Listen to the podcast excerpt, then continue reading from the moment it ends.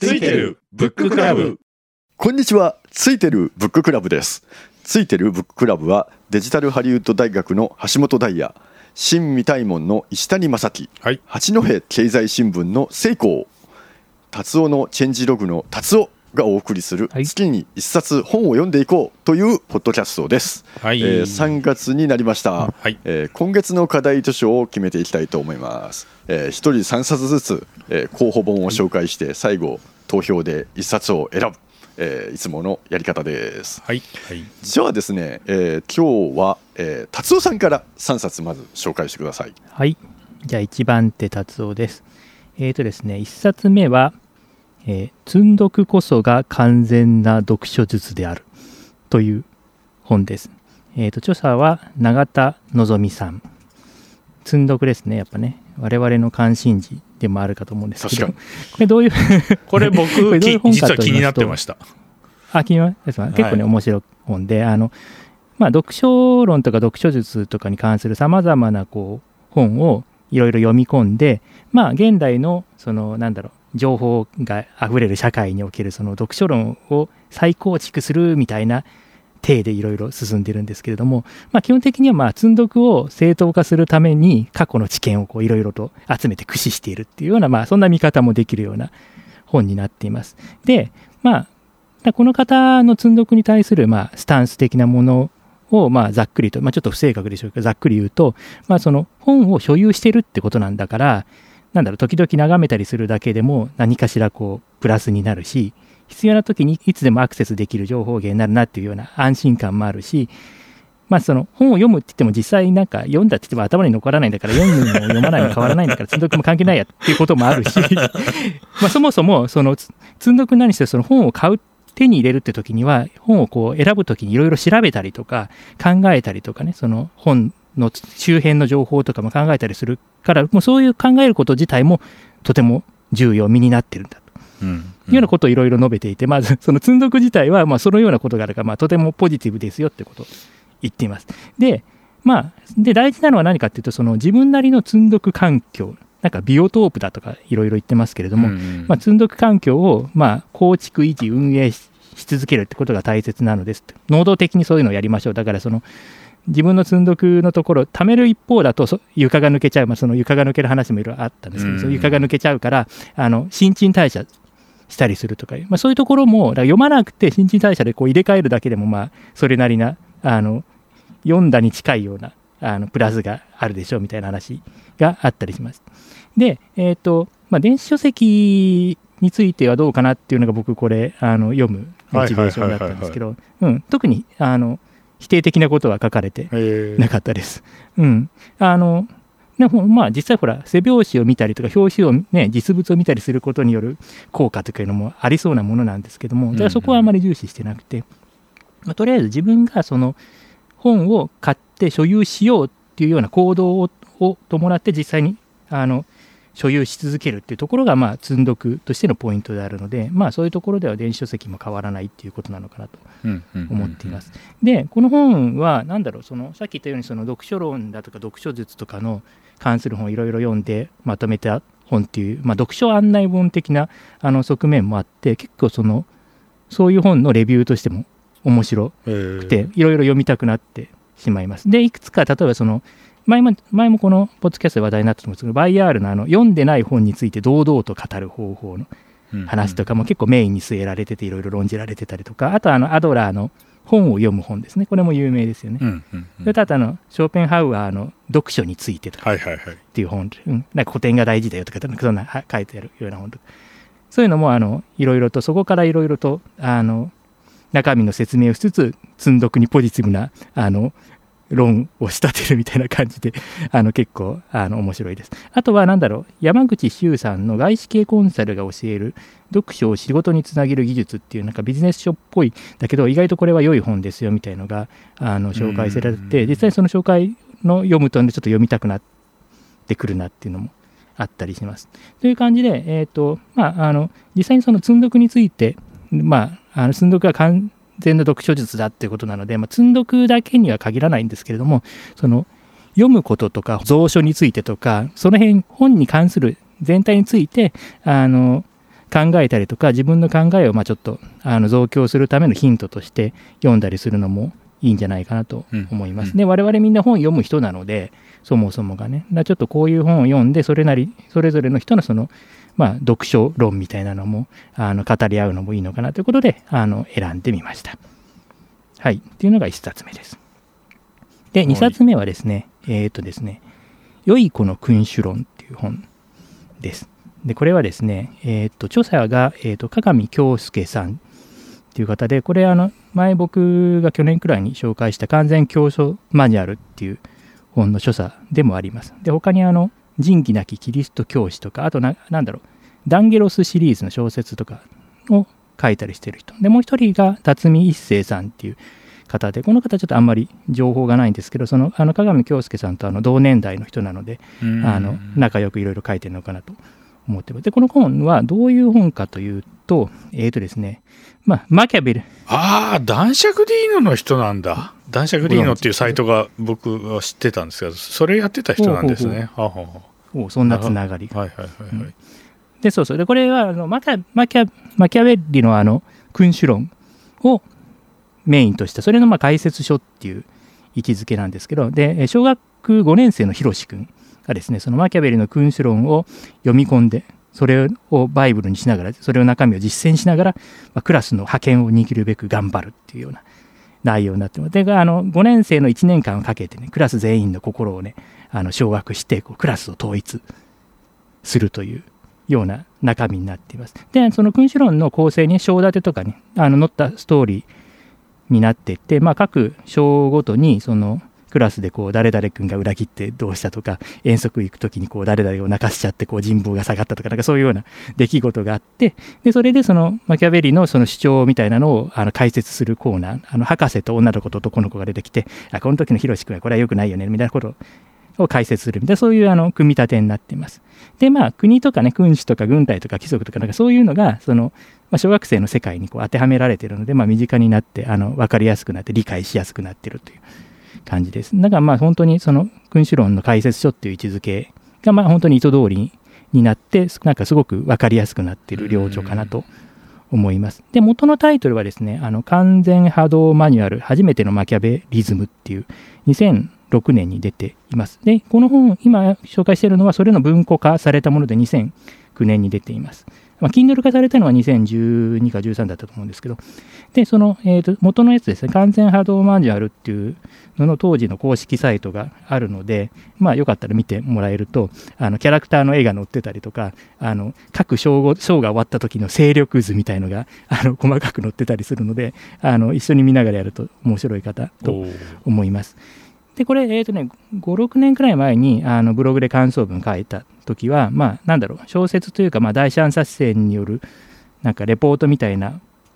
感じかなっていうようなことを書いたんですが、まあ、今思えばこれはまあ完全なそのジュブナイル小説っていうか、まあ、ラノルベ的な感じでね楽しめるしかつちゃんとそのあの君主論的な要素のあのなんだエッセンスもわかるっていう感じになってますであとなんかね漫画とかドラマ化されると面白いなって言って当時ブログに書いてたんですけどまあその時もすでに漫画化されてて2巻で打ち切られてたっていう そんなオチもありましたあはい。ということで、これ結構ね、あの軽く読めて楽しいし、あの、ふむふむっていう、こう、ためにもなったりするので、あの、おすすめな一冊です。はい。ということが、えっ、と、2冊目ですね。で、3冊目はっていうか、まあ、3作品目なんですけど、えっ、と、漫画です。あの最近あの僕はあの3つ目に漫画を紹介するようなパターンになってるんですけど、えーとですね、シンクロを走るってやつですね。あはい。えーと結城正美さんの、えー、と書かれてる漫画で今9巻までうんうん出ています。で結城正美さんはまあ皆さんご存知あの究極超人 R とかあのパトレイバーとかねあの書かれてる方です。あの、実は僕、今月これを取り上げるか少し悩みました。はい。はい。まあ旬ですからねこれね、はいはい。いや、いい、いいとこなんですよ、今。紹介するのに。うん。そうそう本当はねもう12巻進んでからの方が安上げなんだけど、はいはいはいあんまり待っててもしょうそがないうそうそうそう。そうでこれ主人公は、えー、と伊勢シンクロって言って、えー、とであの北条早雲っていうあの小田原城のねあのとして後知られることになるあの人物です。あの相模の国をあのゲットしたあの戦国戦国大名の先駆けはいはい。です、あの戦国時代の幕開けを告げる人物だなんだとか感じに言われてたりします。で北条早雲って言えばその昔はっていうか僕があの子供の頃に読んだなんかそういう歴史軍記物武勇伝物とかだったらなんかその大器晩成で結構その年を取ってからその世に出て、うんうん。その一国のあの大名になったみたいな感じでなんだろうあの何も成し遂げることのできなかった中年たちの希望の星みたいな感じだったり とか したりとかあのあとはなんか戦で一回も負けたことがないみたいななんか豆知識みたいなところで北条総務は戦で一度も負けたことがないのであるとか書いてあったりとかしてへえとか思って本当にそんなことあるのかよと思ってたしたんですけどまあそういうのは全てあの全否定されているとうんうん。あの大器晩成でも何でもなかったんで普通に若い頃から活動しているっていう感じのであの最近その辺の話があの覆されています。であのこの漫画もその,、えー、とその新しくなった話ねその大器晩成とかそういう昔の話じゃなくて新しいそのあの歴史学の知見に基づくかなんか分かんないんですけど新説をベースにした話になっています。まあ、この辺はなんかあのウィキペディアとかであの北条早雲をあの検索して見てみたらいいのかなと思っています。で、まあ、話としては、まあそうですね、あの応仁の乱のごたごたがあったりとか、あとはその伊勢家のあの岡山県、今の岡山県にあるあの領地に行って運営したりとかいう感じであの話は進んでいって、最新の9巻だと、えっ、とですね、お姉さんの嫁ぎ先の、えっ、と、駿河の今川家うんでお家騒動があったので、それの朝廷に行って、なんて太田道館とあの交渉して、なんとかこうまとまるんだけれども、なんかちょっとやっぱ、その交渉の力不足とかを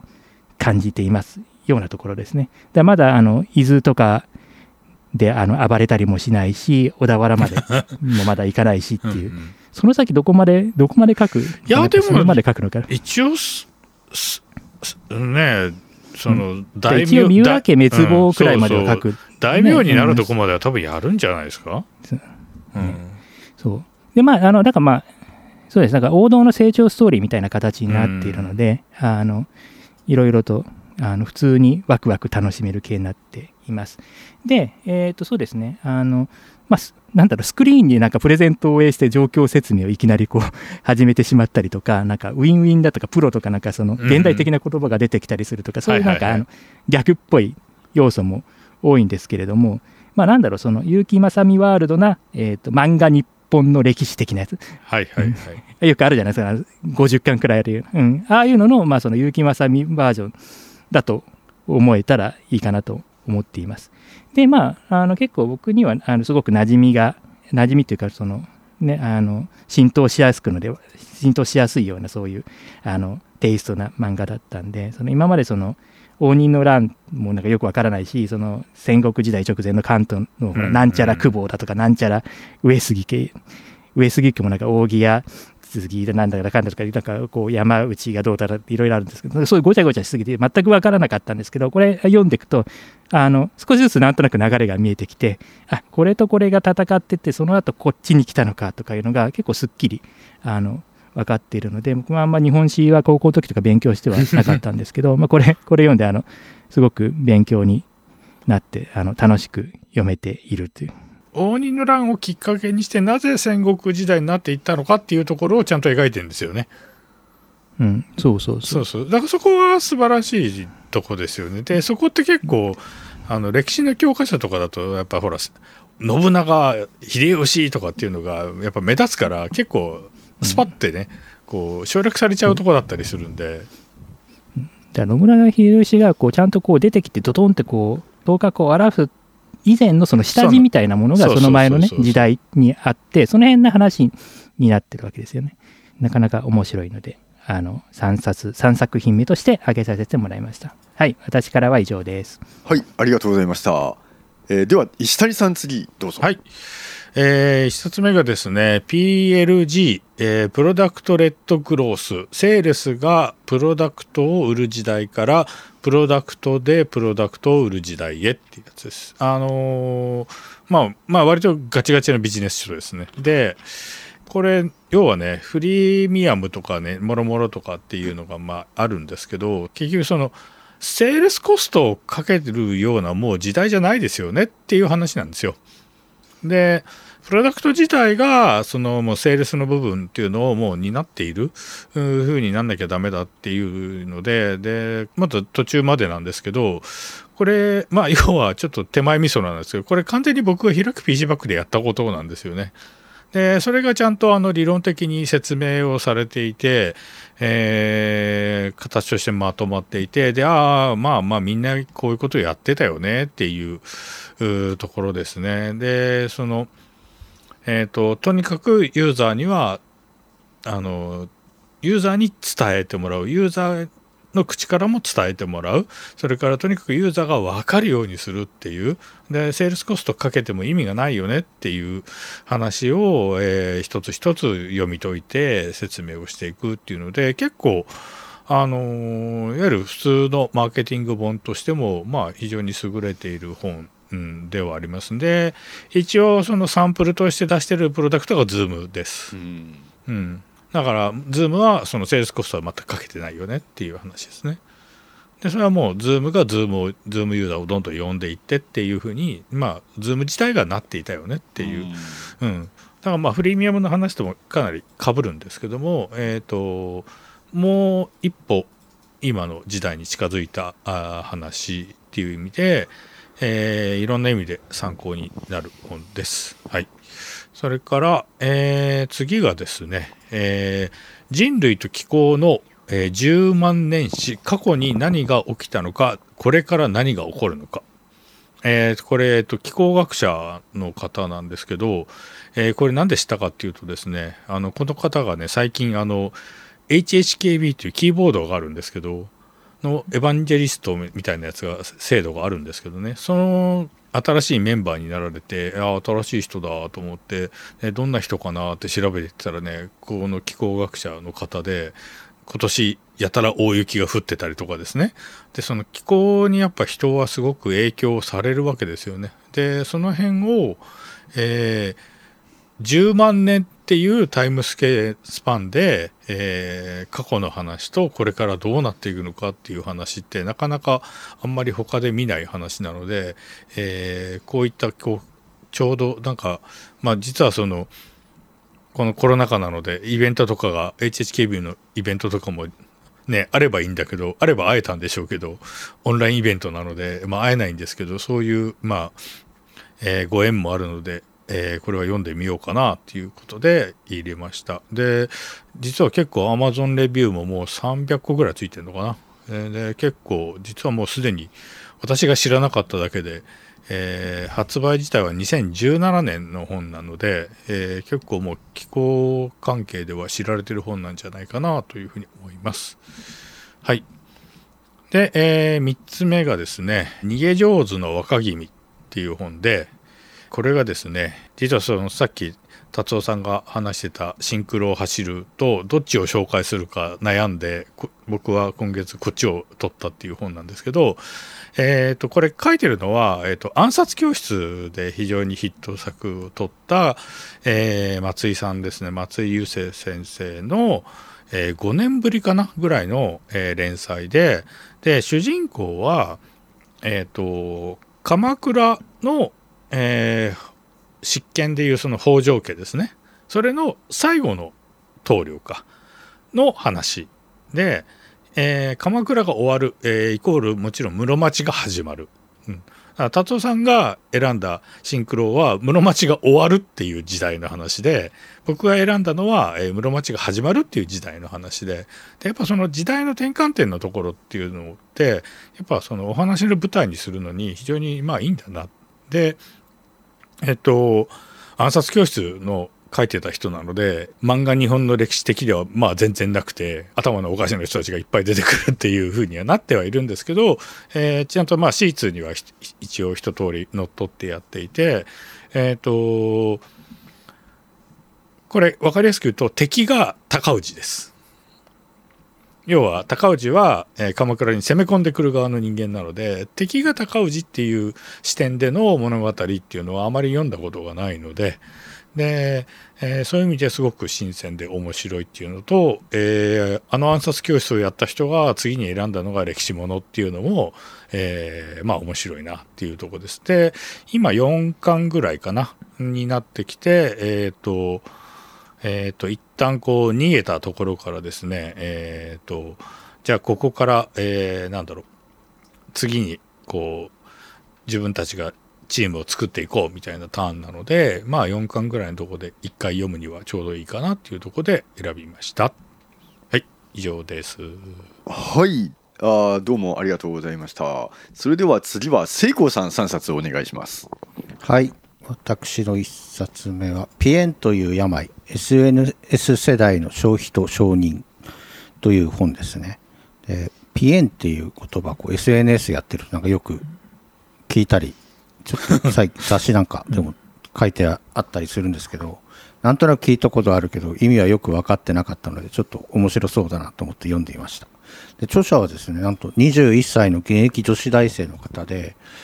結構名門大学行ってる方だと思うんですけど15歳の頃から歌舞伎町に入り浸ってですね。で大学行ってその歌舞伎町などをフィールドワークにして社会学を研究してる方ですよね。でピエンっていう意味は多様な意味を持ってて、まあ、一時期流行したあの万字みたいに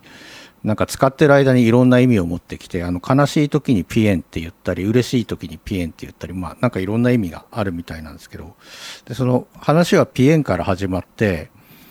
東横キッズの話題とかですね。で、ええ。東横キッズの話題とか出てる時にちょっと自分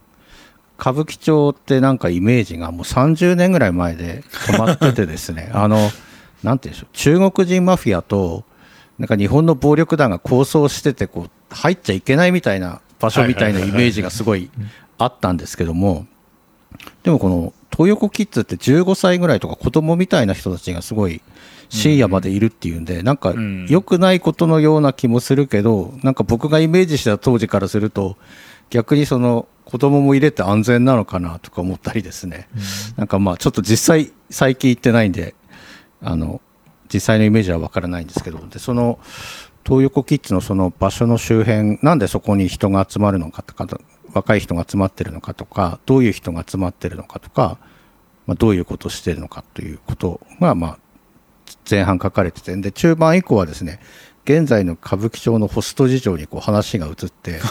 今コロナだからかこうホストクラブってあんま流行ってないんじゃないかなとかって思うんですけどそうではなくて逆に今ものすごい成長産業でトップクラスだと過去最トップクラスの方の人は過去最高の売り上げ。ですね。はい。ホストやなんかあのコンセプトカフェコンカフェっていうらしいんですけど、コンカフェの人はまあ SNS 活用してものすごいお金を引っ張ってきたり、でまあなんて言うんでしょう。払う人がいるからこうトップになれるんでその払う人も払うことで自己充足感というか自己充実感自己実払うことでお金を払うことで自己実現したりとかですね。なんかこうすごい世界だなと思ってですね。で最後そのおし、うん、と払う側っていうかこうプッシュする側というかの、まあ、一般の女の人もそうですけど SNS っていうものがすごい発達してて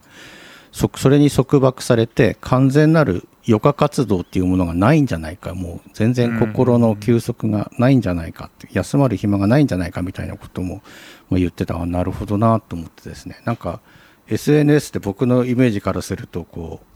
余暇活動っていうか暇つぶしみたいなイメージなんですけど暇つぶしじゃなくもう全人生をかけてるというかリアルなあれよりもそっちの方がずっとずっと大事な世界の人たちっているんだなと思ってですね。いろいろ読んでてもすごいあなんか知らないことばっかりですごいいろんな発見がある本でした。うんうんでもあまり自分とは全然関係ないし今後の人生に何の役に立つこともまあなさそうな気はするんですけど、まあ、同じ日本に住んでてですね、まあ、こういう世界もあるんだなっていうのがこうすごい勉勉強になりました。はい、なんか不思議な読後感の本でしたね。なんかすごい悲惨な悲惨に思えるんですけどいろいろその貢いだり貢がれたりとかっていうのでもなんか横から口出すとめちゃくちゃ怒られるらしいんであの好きでやってんだからおじさんほっといてよとかってキレられるらしいんであんまり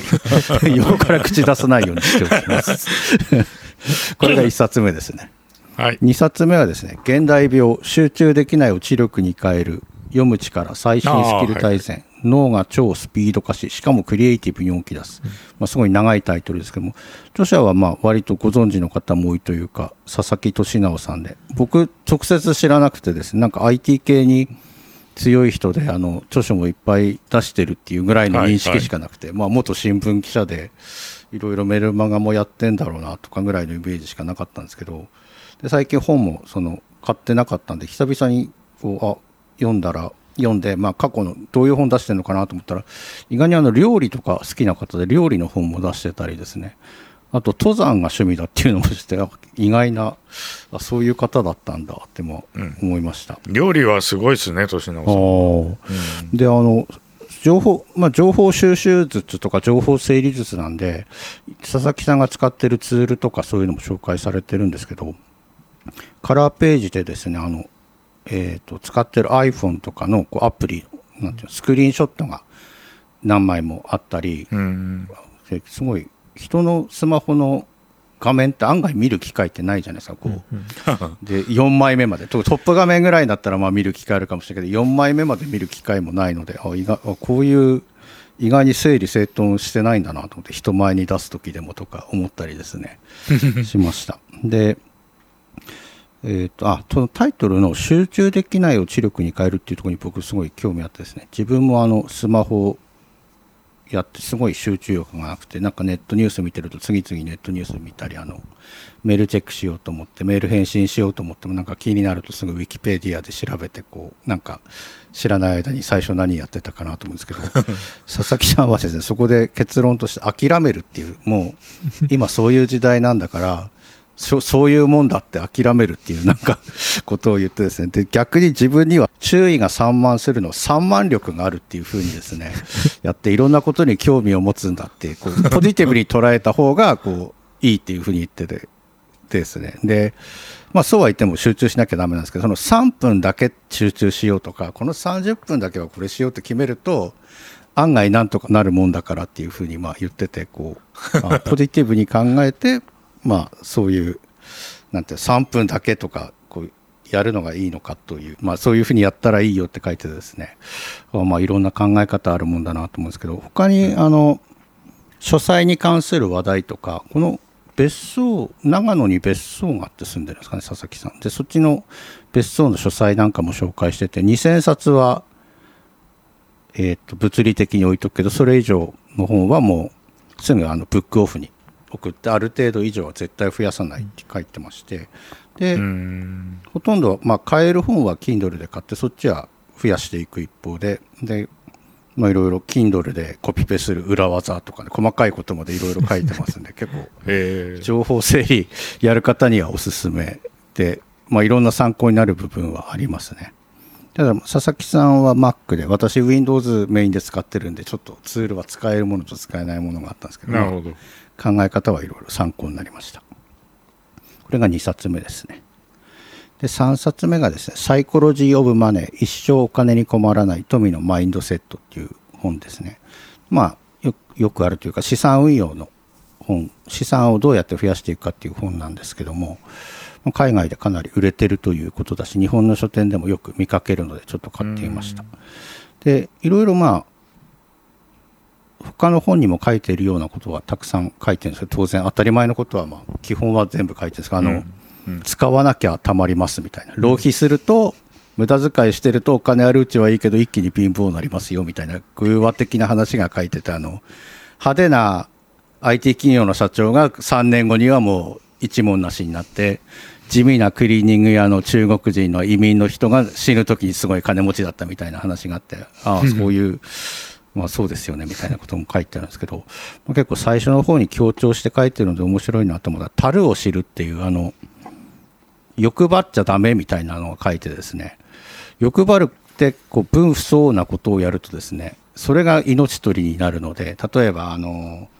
IT 企業 IT 企業じゃなくてもいいですけどこうベンチャー企業の社長さんなんかがあのよくすごい欲張ってもっと金持ちになりたいっていうか言うとあのなんかこうインサイダー取引したりとかですね。なんか 不正経理に手を染めたりとかですね。いろいろやったりあと普通のサラリーマンの人がこう資産運用で頑張って株取引してるのにあのサラリーマンのなんていうんでしょうこう適正なポジションサイズを超えてすごい信用取引してめちゃくちゃ失敗してとかですね。で樽を知ってると別になんていうんでしょうこうほどほどのポジションでほどほどに儲ける方法っていうのはいっぱいあるわけでそうすればいいのにこう欲を書いてしまってすごく失敗するという話が書いてあってさこう身につまされて私もその儲けたいと思うばっかりにすごい失敗してしまったことっていうのは何度もあるんであすごいいいないい教えだなと思いました。あと数字のマジックの裏側みたいのも書いてあってですねあのよくこういうのに書いてあったの宝くじは胴元が儲けるだけだから意味がないとかですね。結局その期待値が低いみたいに言ってその下り顔で言う人いるけど宝くじ買う人ってのは貧乏から抜け出すのはそれしか方法がないからそれが合理的なんだと書いてあってですねあそれもそうだよなと思って。確かにそう一方的にそういう人を笑ったりけ出したりするだけじゃ意味ないよなっていうか買う人には買う人の事情があるわけでまあしょうがないんだろうなってこう温かい気持ちになりますね。あとまあ大事なのは時間を味方につけるっていうのが、まあ、あの投資の本でよく書いてますけど福利福利が人類最大の発明だとか言って福利運用してます。いいですよっていうのでで福利でコツコツ貯めるっていうのが意外にこうすごいんだけど全然話題にならないっていうか10年で1.5倍になりましたとか言っても全然別に誰も驚かないっていうか何のあれもないけど、こう実はそれがすごい武器だっていうことをやってですねで淡々とドルコスト平均法をやればいいって書いてるんですけどそれがさらに実はですねそのドルコスト平均法を淡々とやってる間にほとんどの時期があのマイナスになることが多くてそれに耐えられない人が多いらしいんですよ。っていうのはこう一番高いところから比べると必ず下がるんですよね凸凹があるから。うんその高い値段を覚えてると下がっちゃうからああもう俺は損してこれ全部ダメになるんじゃないかとか思ってもうやめてしまったりそういあうーであとまた増えてると今度逆にあの俺才能あるんじゃないかとか思ってまた個別株の方に手を出したりしてしまって 意外にその淡々とただただ同じ金額積み立てていくのが人間が難しいみたいなこと書いてなるあるんですほどね。まあまあい。ろいろこうなんていう今までの投資本からさらにこう一歩進んだ考え方とかテクニックっていうのがこう分かってあ面白いなって思いました。ちょっと最近の本の中でまあですごい難しいことってのはそんなに書いてないので意外にあの資産運用とか全然やったことない人にもおりすすめな本であります、まあ、海外の方が書いた本なんで日本とちょっと事情が違う部分もあるんでそこはちょっとかうん。あの、えーこ考慮して読まなきゃいけないんですけど結構はいはい。今年の、今年ってまだ2ヶ月しか経ってないけど 今年読んだ資産運用の本でおすすめの一冊です、うんはい、これで私の紹介する本は3冊です、はい、はい。ありがとうございました。じゃあ最後私橋本3冊ですけれども、はい。はい1冊目は「日本懐かしテレビ大全」っていうので あのこれは1970年代と80年代のテレビの人気番組ほぼ全部を網羅した紹介する本なんですよね。まあ我々年代大体同じようなものなので、子供の頃見てたのはこれだろうみたいなのがあるわけですよね。例えばその1976年から81年にかけてで TBS 土曜夜っていうのはあの7時から漫画日本部昔話で7時半からクイズダービーで8時から8時だよ全員集合やって、はい。夜9時から G メン75であったとかね。なんかこう、はいはいはい。驚異的な視聴率持ってたからその世代は何十パー何割かはまあほぼそれ見てたわけですよね。でなんか私もまあテレビっ子だったんで、うん、なんかその70年代80年代の頃の番組すべ全てを振り返れるのがたまらない内容でですねそれをまあみんなと語り合えないかなと思ってですねあのこれを持ってきました。まあ他にもその私好きだったのは川口探検広志探検隊とかあとあなたの知らない世界とかあのそういうなんかあとなんかなんだっけザ・我慢とかって知ってます？あの知ってますはい。今の放送コードでは絶対に放送できなさそうな無理ですね 人がすごい我慢する。それもなんか極端なものです。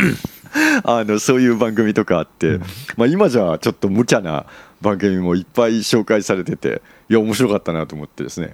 あのなのでえーまあ、昔の番組をみんなで振り返ろうじゃないかっていう趣旨で持ってきたのが1冊目のこの「日本懐かしいテレビ大い全」やーだって昔のテレビって今とやっぱり予算が違うから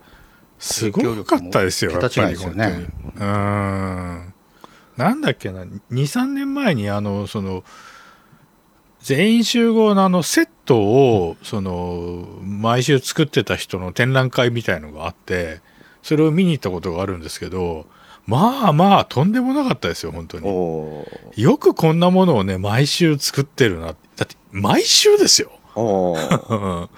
毎週作ってるセットであの自動車が飛び込んできたりするんですよ、あ あれはね恐ろしかったですね。うん、でその図面が全部残っててまあそれ作った人はもう亡くなってるんですけどその図面を公開してくれてていやーすごかったですよ図面おー。うんそうですね。あのーまさにそのテレビの、まあ、黄金時代っていうのがそこなんですかね。そうですね、あのーの話があるんでですね。ぜひこれみんなで読みましょうよというのがあの1冊目でした、はい。え2冊目なんですが、えー英語は産語で話せ。できる人ほどシンプルに短く伝える」という本でですね。あのーまあ何でも、あのー英語を産語で話すというやつです。うん。あのーでまあ英語のその産語の単語あの例えば「Thank you for everything you have done for me」とか言うと長いから「Thanks for everything」とか言ってみましょうとか「I'm with you」とか「I'm against it」とかそういうあの産語えーの単語が500例披露されていてですね。なんかほとんどゲイですね。あのなんかこう 一つのお言葉の、えーで、まあ、サンゴだとその SVOO とか SVOC っていうややこしい構文は使えないのであのシンプルになるんですよね。うん、でも結構これあのサンゴでどこまで会話できるかの例とかね出されていてあの結構長くいけるのであの これはねなんかチャットとかでねサンゴ縛りとかねそういうこうサンゴしか喋っちゃダメみたいなそういうのでやったらなんか結構上達するかなみたいなことを思ったりあのして。でこれあのこれ前フェイスブックで紹介したらなんか大喜利状態になってあの まあ最初は真面目にサンゴでみんな英語喋ってたけどなんかそのうち「You are shock」とかいうのが入ってて「You are shock」はそれは違わないかっていうあの そういうこう、えー盛り上がり方ができてですね。あのサンゴ縛りの英会話あの面白いですよということです。えー最後はですね、えー SF 作品なんですけれども「プロジェクト・ヘイル・メアリー」っていうう作品でこれはあの私昨年英語で出た時に読みまして、えー昨年最高の SF 小説として、えー紹介してました。あのでそれがもう早速翻訳されてあの結構ここれは翻訳とても早かったですね。書いたのがアンディ・ウィアーって言ってあのえー日本だと「オデッセイ」っていう映画、はいはいはい。あの火星に置き去りにされた男の話だったんですけども、えーそのまあアンディ・ウィアーがの最新作が「プロジェクト・ヘイル・メアリーで」なるほどなるほど。はい、であのーまたもや男が一人で宇宙で あの一人ぼっちになる話なんですよ。なんかそれそればっかなのかとか思ったけれども今回はあのーこの前の人は火星に置き去りにされたんですけれどもあのー今回はあのーまあ、ある地球に危機が訪れてですね太陽系レベルで危機が訪れてあの地球を救うためにあのある近くの惑星にあの探査船が向かっていくんですね。えーでも乗組員たった一人になってしまってそのたった一人の主人公があのその地球を救うヒントになる惑星があるんですけれどもそこに到着するんですね。そしたらもう一個宇宙船があるんですよ。見たこともない宇宙船が。えーでそれは人類じゃなくってエイリアンの宇宙船なんですけれども。であのそのエイリアンとその一人の男がコンタクトをするっていうそのファーストコンタクトものなんですね。でもこれがねいやもうすごい。あななんていうかなあのーこれはちょっと SF 史に残るレベルのお傑作なのではないかと、え。ー思っていまして。まあそうだな。最近で言うとなんだろうな。未知との遭遇とか、メッセージとかあの、うんそういうレベルのすごいいい作品でですね。あのへー要はちょっとネタバレしたくないのであんまり喋りたくないんですけどあの要は宇宙人が見たこともないようなやつなんですよ。形が形っていうか存在がね。うん。そういう全く違う生き物と人間がどうやってこうコミュニケーションをするのかっていうところ。でどこまで深くつながれるのかっていうそこをあの描くファーストコンタクトものの、うん、なんかさ最高峰と言っていいと思うんですよね。で今映画化ももちろん進行していてあのなので映画でも多分大ヒットするのじゃないかなと、えー思っています。えーで出たとあとあの結構世界中で大絶賛であのすごい評価高い、えー SF 作品ですね、うんだから異例の速さで訳したのはそういうことなのかもしれないんですけどね。はいまあ、翻訳の方ちょっと私は読めてないんですけれどもとにかく内容の良さはずば抜けて良いので確かビル・ゲイツも大絶賛してなかったかな。うんあのビル・ゲイツもビル・ゲイツも去年の5冊ぐらいの中にこれを確か入れてました。ええーなのであのすごいふ深いというか、うん、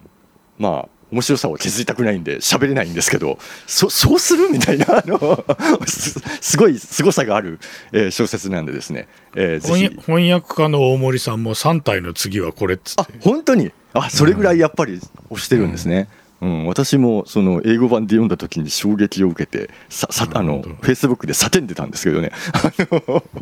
やっとこれが翻訳出たんであの紹介みんな読め読んでもらえるようになったと思ってですね楽しみにしている、えーやつであります。あでちなみに映画化の監督はララランドのライアン・ゴズリングええなので多分すごいことになると確かに思い確かに。ます。はい、うん。えー以上が、えー私の、え3冊なのでありました。はい。うん。えーそれじゃあ12冊、えーと紹介が終わったので皆さん1位と2位にですね、えー投票を行っていただきたいと思います。えー皆さん心に決めることはできたでしょうか？うーんどうしようかな。結構今週今回は迷結構みんなみんなバラバラですよね。いろいろあるからすごい迷っちゃいますね。うん。決まらなかったりして。全部バラバラになるっていう過去にない。ああ今までは運よく決まってるんですけどねこの方式で。はい。えーはいはいそれでは投票を開始しましょうか。じゃあプレゼン順で、あの達夫さんからお願いします。えー、と私はですね、えーとね、じゃあ、プロジェクトヘイル・メアリーが1位にしてもらって、えーとですね、サイコロジー・オブ・マネーが2番目です。なるほど。ありがとうございます。えーっとじゃあえーっと石谷さんですね。はいえー、どっちがどっちかなうーんはいえー、と僕は1位が積んどくこそが完全な読書術であるこれはこう自分の言い訳を強化したいっていう、えーので読みたいなで2位が悩んだんですけどピエンという病ですはいなるほど。はい。えーっとありがとうございました。じゃあ聖光さんですね。僕は1番が人類と気候の10万年史。ね まあ普遍的なんでしょう。10万年史だから、はい 長く使える知識は読んだ方がいいなと思うんでそれが1位がそれですね。2番目がプロジェクトヘイル・メアリーですね。まあ全然知らなかったけどそんなにすごいというならまあ映画化される前に読んでおきたいなと、まあ、映画見るか分かんないけどとりあえずこれはその SFC に残るというならこれもまた知識が長く使えそうなので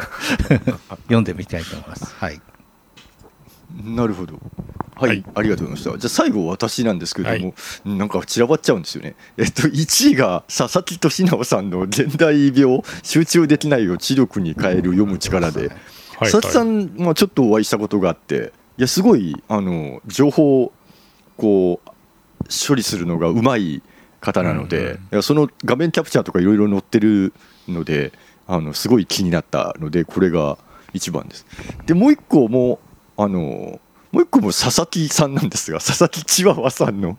えーピエンという病。あえー SNS、う。ん、あのなんか東横キッズとかそういうこう今時の話をとても気になっているので、あのこれを機に読んでみたいなというふうに思いました。はいえーということで、えー。えー投票が終わったんですがどうなるんでしょう？ピエンが2票。あプロジェクトヘイル・メアリーが2票。ああ。プロジェクトは1位のやつがある。達夫さん1位だから、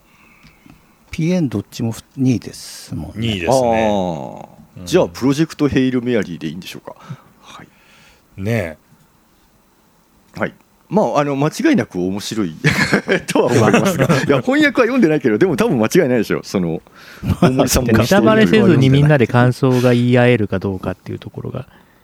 ああ、確かに。ああまあ確かに、ね、でもこれ読んだらね、絶対ね、ネタバレした段階で話したくなるんだよな。でネタバレあ ちなみに言うとネタバレあり放送にするんですネタバレありでいきましょうよ。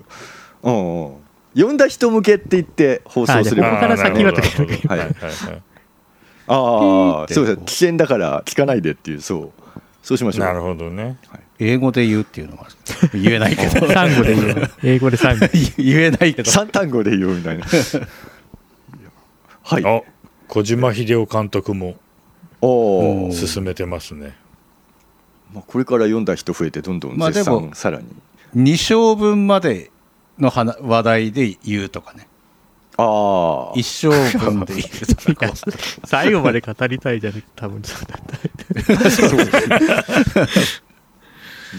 たはい。えーっとじゃあそんな感じであのー次回はプロジェクトヘイル・メアリーということに、えーしたいなと思います。はい、はい。それでは皆さんどうもお疲れ様でした、はいまた。お疲れ様です、はい。お疲れ様でした。次回。ははい。はい